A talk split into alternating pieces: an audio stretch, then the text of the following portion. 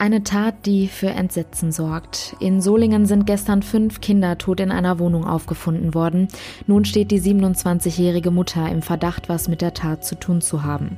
Außerdem, nun ist es bestätigt, der Kreml-Kritiker Alexei Nawalny ist vergiftet worden. Die Bundesregierung sucht nach einer geeigneten Antwort und findet harte Worte. Wie es weitergeht und welche politischen Folgen daraus entstehen können, auch darüber sprechen wir gleich. Heute ist Freitag, der 4. September 2020. Ich bin Julia Marchese. Guten Morgen. Schön, dass ihr dabei seid. Der Rheinische Post Aufwacher. Der Nachrichtenpodcast am Morgen. Diese Woche ging für mich echt schnell vorbei. Manchmal ist das ja so. Sie geht total schnell um oder die Zeit vergeht einfach gar nicht und alles zieht sich, wie sagt man so schön, wie Kaugummi. Im Moment ist wahrscheinlich einfach viel los, das spiegelt sich ja auch in der aktuellen Nachrichtenlage wieder. Aber nicht mehr lang, dann können viele von euch ein bisschen durchatmen. Schauen wir deshalb mal aufs Wetter fürs Wochenende und was es so für uns bereithält. Die Temperaturen heute sind relativ angenehm und uns erwarten Höchstwerte von 21 bis 25 Grad. Örtlich ist mit etwas Regen zu rechnen. In der Nacht zieht es sich aber doch noch mal richtig zu. Es kommen viele Wolken und von Nordwesten ist schauerartiger Regen möglich. Die Temperaturen liegen dann nur noch bei 13 bis 10 Grad. Am Samstag zunächst einige Wolken im Südosten, auch etwas Regen. Die Höchsttemperatur liegt zwischen 18 und 21 Grad. In der Nacht dann niederschlagsfrei und die Tiefstemperaturen liegen bei 10 und 7 Grad. Am Sonntag dann relativ ähnlich, einzelne Schauer möglich, auch mit einer geringen Gewitterwahrscheinlichkeit. Die Temperaturen liegen bei 17 bis 19 Grad. So eine Nachricht schockiert nicht nur die Nachbarn, sondern auch die Ermittler und die Journalisten, die über so einen Fall berichten. In Solingen sind gestern fünf tote Kinder in einer Wohnung gefunden worden.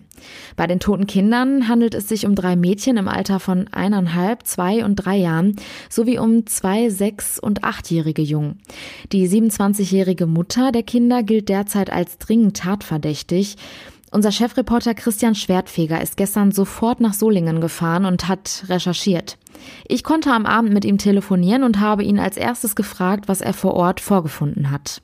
Also ich habe vorgefunden, viele Anwohner, die bestürzt draußen auf der Straße standen, viele Kinder, viele Jugendliche. Die Wohnung äh, liegt in einem sozialen Brennpunkt in Wuppertal, ist ein schwieriges Viertel, ist auch stadtbekannt. Äh, es war unheimlich viel Polizei und es ist auch noch unheimlich viel Polizei äh, vor Ort. Das Gebäude ist abgesperrt, man kommt nicht rein. Äh, nur Anwohner können rein. Der Oberbürgermeister war selbst vor Ort, der Wuppertaler Polizeipräsident, ähm, der Innenminister allerdings noch nicht. Ich weiß auch nicht, ob er noch kommen wird. Innenminister Herbert Reul hat sich ja entsetzt über den Fall im Innenausschuss geäußert. Was hast du denn von den Nachbarn vor Ort erfahren? Ja, äh, furchtbar. Äh, fünf Kinder, ich bin selber Familienvater, also für mich ist es echt, ich bin total schockiert. Also ich weiß, muss es irgendwie ausblenden. Äh, was ich über die Nachbarn, äh, äh, was von den Nachbarn erfahren habe, also die Familie lebte dort ziemlich äh, sag mal, zurückhaltend, äh, war jetzt äh, bekannt, allerdings äh, in dem Sinne, dass sie sehr ruhig war, äh, jetzt nicht wesentlich äh, dort am sozialen Leben teilgenommen hat. Äh, die Familie lebte wohl dort seit drei bis vier Jahren, sagte mir eine Nachbarin, äh, die direkt in der Wohnung oben drüber wohnt. Äh, die älteren Kinder äh, hat sie als sehr, sehr freundlich und höflich beschrieben äh, als vornehm auch und selbst wenn man diesen Kindern in den Bonbon oder eine Süßigkeit gegeben hat, da haben die dann immer gesagt, ja, das ist jetzt aber zu, äh, nicht gut für die Zähne, das kann ich jetzt nicht nehmen. Meine Mutter hat äh, gesagt, äh, das wäre nicht so gut. Selbst da waren sie ziemlich zurückhaltend. Ähm, die Mutter wurde allerdings äh, von den Nachbarn kaum gesehen im Haus. Äh, eine äh, Nachbarin, die neben ihr wohnte, äh, sie hatte in den drei Jahren überhaupt nie zu Gesicht bekommen, hat nur den vermeintlichen Vater gesehen, äh, der immer die Kinder morgens zur Schule gebracht hat, beziehungsweise zum Kindergarten. Dieser wird auch äh, von den meisten Anwohnern als höflich und freundlich beschrieben. In welche Richtung ermittelt die Polizei denn aktuell? Also die Polizei äh, äh geht davon aus, äh, dass äh, die Mutter ihre Kinder getötet hat. Jedenfalls ist sie dringend äh, tatverdächtig. Sie hatte sich ja, sie hat sich ja wahrscheinlich äh, versucht, das Leben zu nehmen.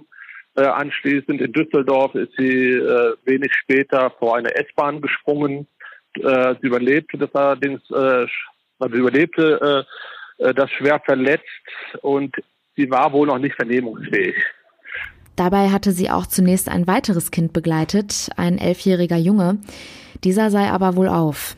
Hat die Polizei denn schon etwas darüber gesagt, wie die fünf Kinder zu Tode gekommen sind? Darüber sagen sie noch gar nichts, äh, machen auch keine Andeutungen. Überhaupt unklar, äh, wie die Kinder ums Leben gekommen sind. Danke, Christian. Heute wollen die Ermittler noch weitere Nachbarn befragen und bei einer Pressekonferenz über die aktuellen Hintergründe des Falls informieren.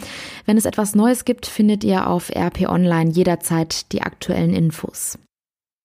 Das System Putin ist ein aggressives Regime. Harte Worte von Verteidigungsministerin Annegret Kamm-Karrenbauer. Eine Reaktion auf die Erkenntnis, dass Kreml-Kritiker Alexei Nawalny tatsächlich vergiftet worden ist. Und zwar mit dem Nervengift Novichok, einer russischen Erfindung.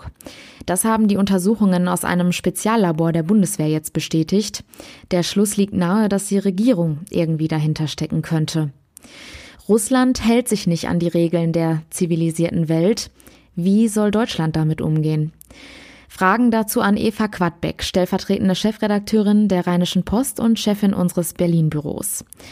Wie scharf hat denn die deutsche Politik auf diese neuen Erkenntnisse reagiert? Die Bundesregierung hat, wenn man das in der Diplomatensprache sagen möchte, bei den möglichen Eskalationsstufen wirklich die fast höchste Stufe gewählt. Die Bundeskanzlerin sagte, sie verurteilt diese Tat aufs Schärfste. Und meine Kollegin Christina Dunz und ich, wir haben heute noch mit der Verteidigungsministerin gesprochen und die hat eben richtig ausgepackt. Die hat gesagt, Russland sei ein aggressives Regime.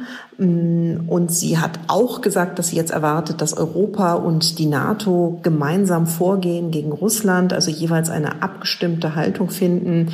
Nur da liegt natürlich auch das Problem, mit den Worten ist man sehr stark, mit den Worten verurteilt man das sehr scharf, aber im Grunde genommen sind Europa und auch das westliche Verteidigungsbündnis NATO sehr ratlos, was man eigentlich tun soll. Wenn man zurückdenkt an die Annexion der Krim, ist das ja ein gemischtes Bild. Sanktionen ja, aber Russland hat sich deshalb nicht zurückgezogen. Ja, also was man Europa zugutehalten muss beim Thema Annexion der Krim, damals haben die Europäer sehr schnell und sehr einig sich eben auf diese Sanktionen verständigen können und die sind auch entsprechend durchgehalten worden, während es nicht gelungen ist, eben eine gemeinsame Antwort in der NATO zu finden. Und ähm, Obama wollte damals nicht wirklich ran und bei Trump weiß man ja, dass er sowieso Manschetten hat, gegen Putin vorzugehen. Die amerikanische Presse mutmaßt schon, dass möglicherweise Putin äh, Trump in der Tasche hätte, mit irgendwas also erpressen könnte. Auf jeden Fall ist klar, dass Putin abermals seinen Wahlkampf unterstützt und das ist eben auch ein Grund, warum in der NATO sicherlich äh, da keine gemeinsame Aktion stattfinden wird.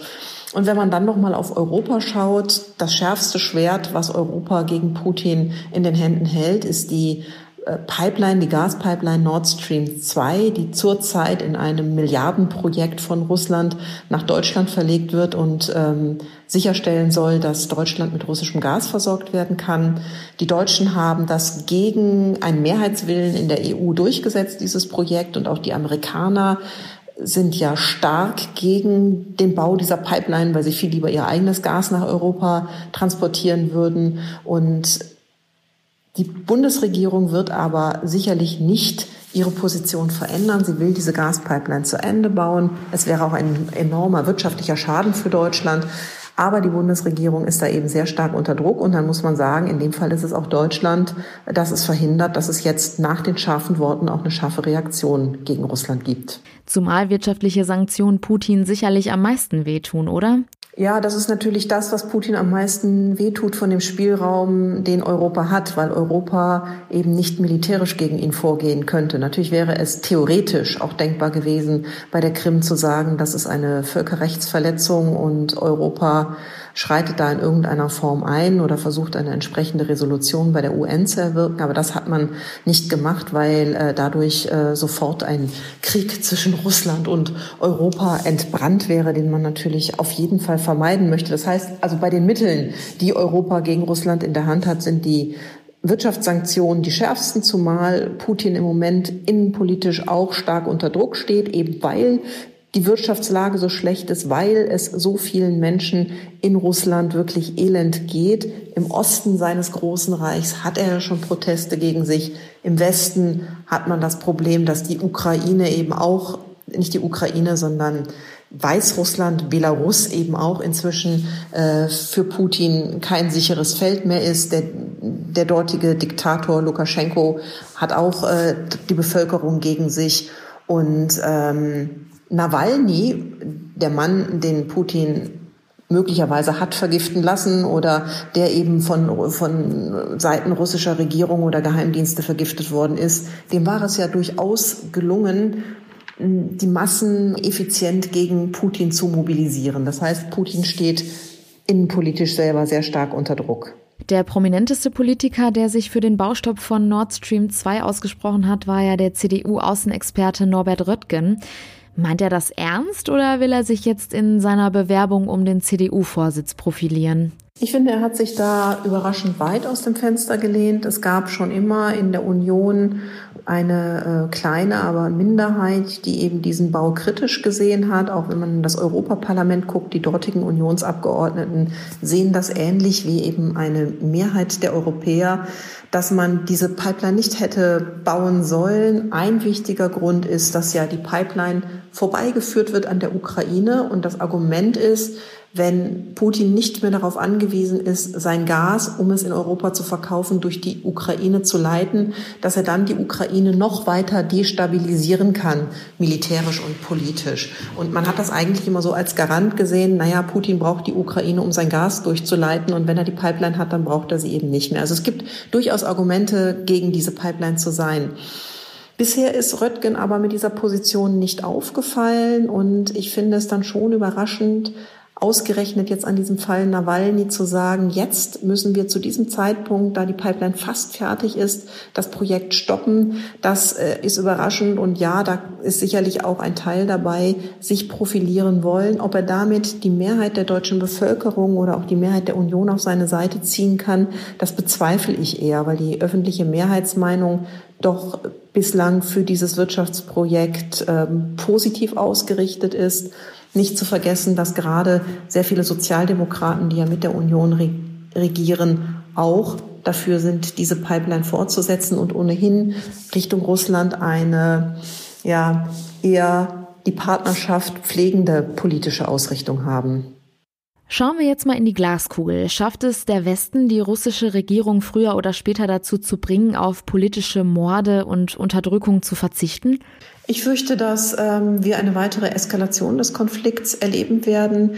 Das kann man auch schon ablesen an der russischen Reaktion heute, die das Problem zurückgewiesen hat, erst äh, bezweifelt hat, dass es überhaupt stimmt, dass Nawalny vergiftet worden ist und äh, dann gestreut hat, Nawalny sei sogar in Deutschland äh, vergiftet worden. Das ist nicht offiziell gesagt worden, aber das ist dann gestreut worden.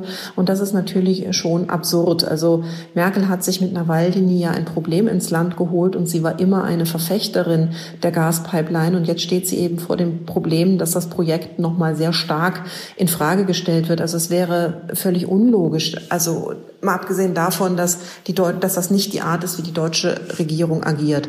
Und natürlich auch die scharfen Worte, die gefallen sind, die kommen in Russland an. Und das wird eher eine harsche Gegenreaktion erzeugen.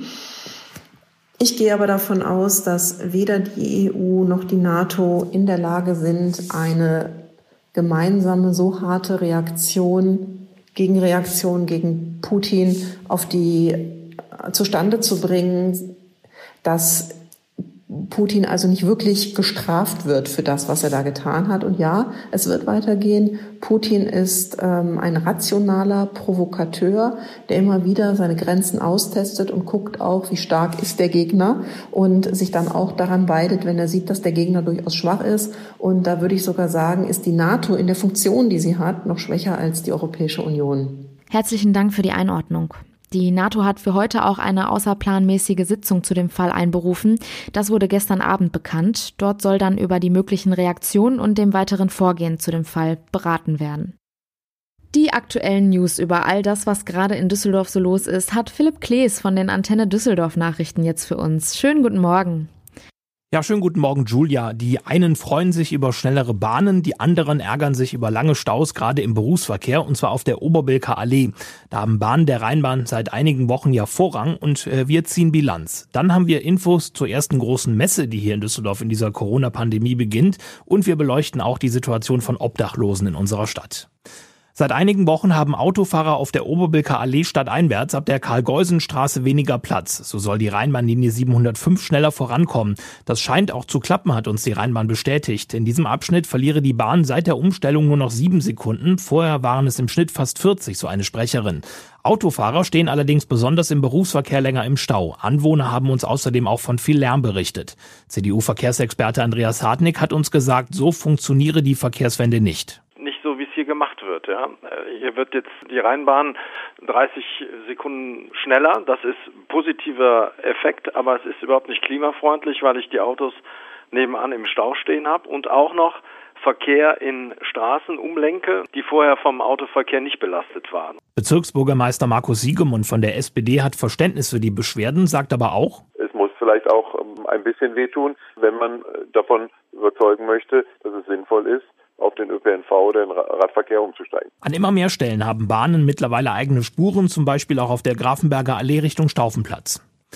Die Messebranche in ganz Deutschland schaut ab heute nach Düsseldorf. Hier startet mit dem Caravansalon die erste Großmesse seit Beginn der Corona-Pandemie im März. Täglich dürfen auf dem Messegelände 20.000 Besucher dabei sein. Bis kommende Woche Sonntag können Sie sich dort Wohnmobile, Luxuscamper und Zubehör zum Reisen mit dem Wohnmobil anschauen und auch kaufen. Für die Sicherheit vor Ort soll das Hygienekonzept sorgen, so Stefan Koschke, der Direktor des Caravansalons. Da geht es um allgemeine Richtlinien, sprich das Thema Abstand halten, 1,5 Meter. Die Maskenpflicht auf dem Gelände innerhalb der Hallen ist relevant. Sie sind auch Maßgabe für den Besuch des Caravansalons. Außerdem soll es Kontrollen am Eingang geben. Wer Symptome zeigt, dem kann der Zutritt verweigert werden. Auch breitere Gänge und weniger Aussteller sollen für ausreichend Platz zwischen den Besuchern sorgen. Hier in Düsseldorf kampieren aktuell einige Obdachlose im Musikpavillon auf dem Heinrich-Heine-Platz. Das sei eigentlich nicht erlaubt, werde aber dennoch geduldet, haben wir von der Stadt erfahren. Das Ordnungsamt und Streetworker würden regelmäßig nach den Menschen schauen und erst eingreifen, wenn es zu Vermüllung oder Anwohnerbeschwerden käme. Jetzt in der Corona-Pandemie hat die Stadt zudem Hotels angebietet, um die Situation in den Notschlafstellen und Obdachlosenunterkünften zu entzerren. Miriam Koch, Leiterin des Amtes für Migration und Integration, könnte sich vorstellen, die Hotels auch nach der Pandemie erstmal noch weiter anzumieten. Das wäre natürlich auch eine Möglichkeit äh, nach der Pandemie, wenn es diesen Zustand irgendwann mal gibt, dass wir damit Ersatzkapazitäten schaffen, um auf den belegten oder in den belegten Unterkünften aktiv werden zu können mit Umbau oder sogar Abriss und Neubau. Dadurch könnte die Situation in den Unterkünften in Zukunft insgesamt entspannter zugehen. Die Antenne Düsseldorf Nachrichten nicht nur im Radio, sondern jederzeit auch online rund um die Uhr auf unserer Homepage antennedüsseldorf.de. Vielen Dank für den aktuellen Newsüberblick aus Düsseldorf. Schauen wir jetzt noch auf die aktuellen Themen des Tages. Ab heute dürfen Tagestouristen wieder nach Mecklenburg-Vorpommern. Aufgrund der Corona-Pandemie waren seit dem Lockdown Mitte März Gäste aus den umliegenden Bundesländern nicht mehr willkommen. Solche Ausflüge galten als illegal und konnten mit Bußgeldern von bis zu 2000 Euro belegt werden.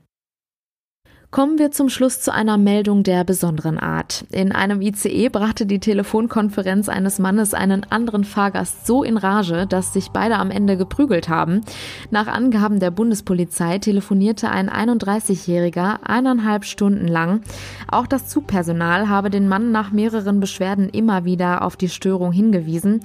Ein 51-jähriger Mann setzte sich neben den Mann und klappte dann einfach den Laptop zu. Der 31-jährige telefonierte daraufhin im Bordbistro weiter. Nachdem er wieder zurückkam, konfrontierte er den Mann. Dann eskalierte die Situation zwischen den beiden. Schwer verletzt wurde zum Glück niemand. Und das war der Rheinische Postaufwacher vom 4. September 2020. Wenn ihr uns etwas sagen möchtet, schreibt uns gerne an aufwacher.rp-online.de. Mehr Nachrichten gibt es dann am Nachmittag in unserem Aufwacher News Update und natürlich jederzeit auf RP Online. Ansonsten sind wir ab Montag wieder mit neuen Folgen für euch da. Mein Name ist Julia Marchese. Habt einen guten Start ins Wochenende. Ciao. Mehr bei uns im Netz www.rp-online.de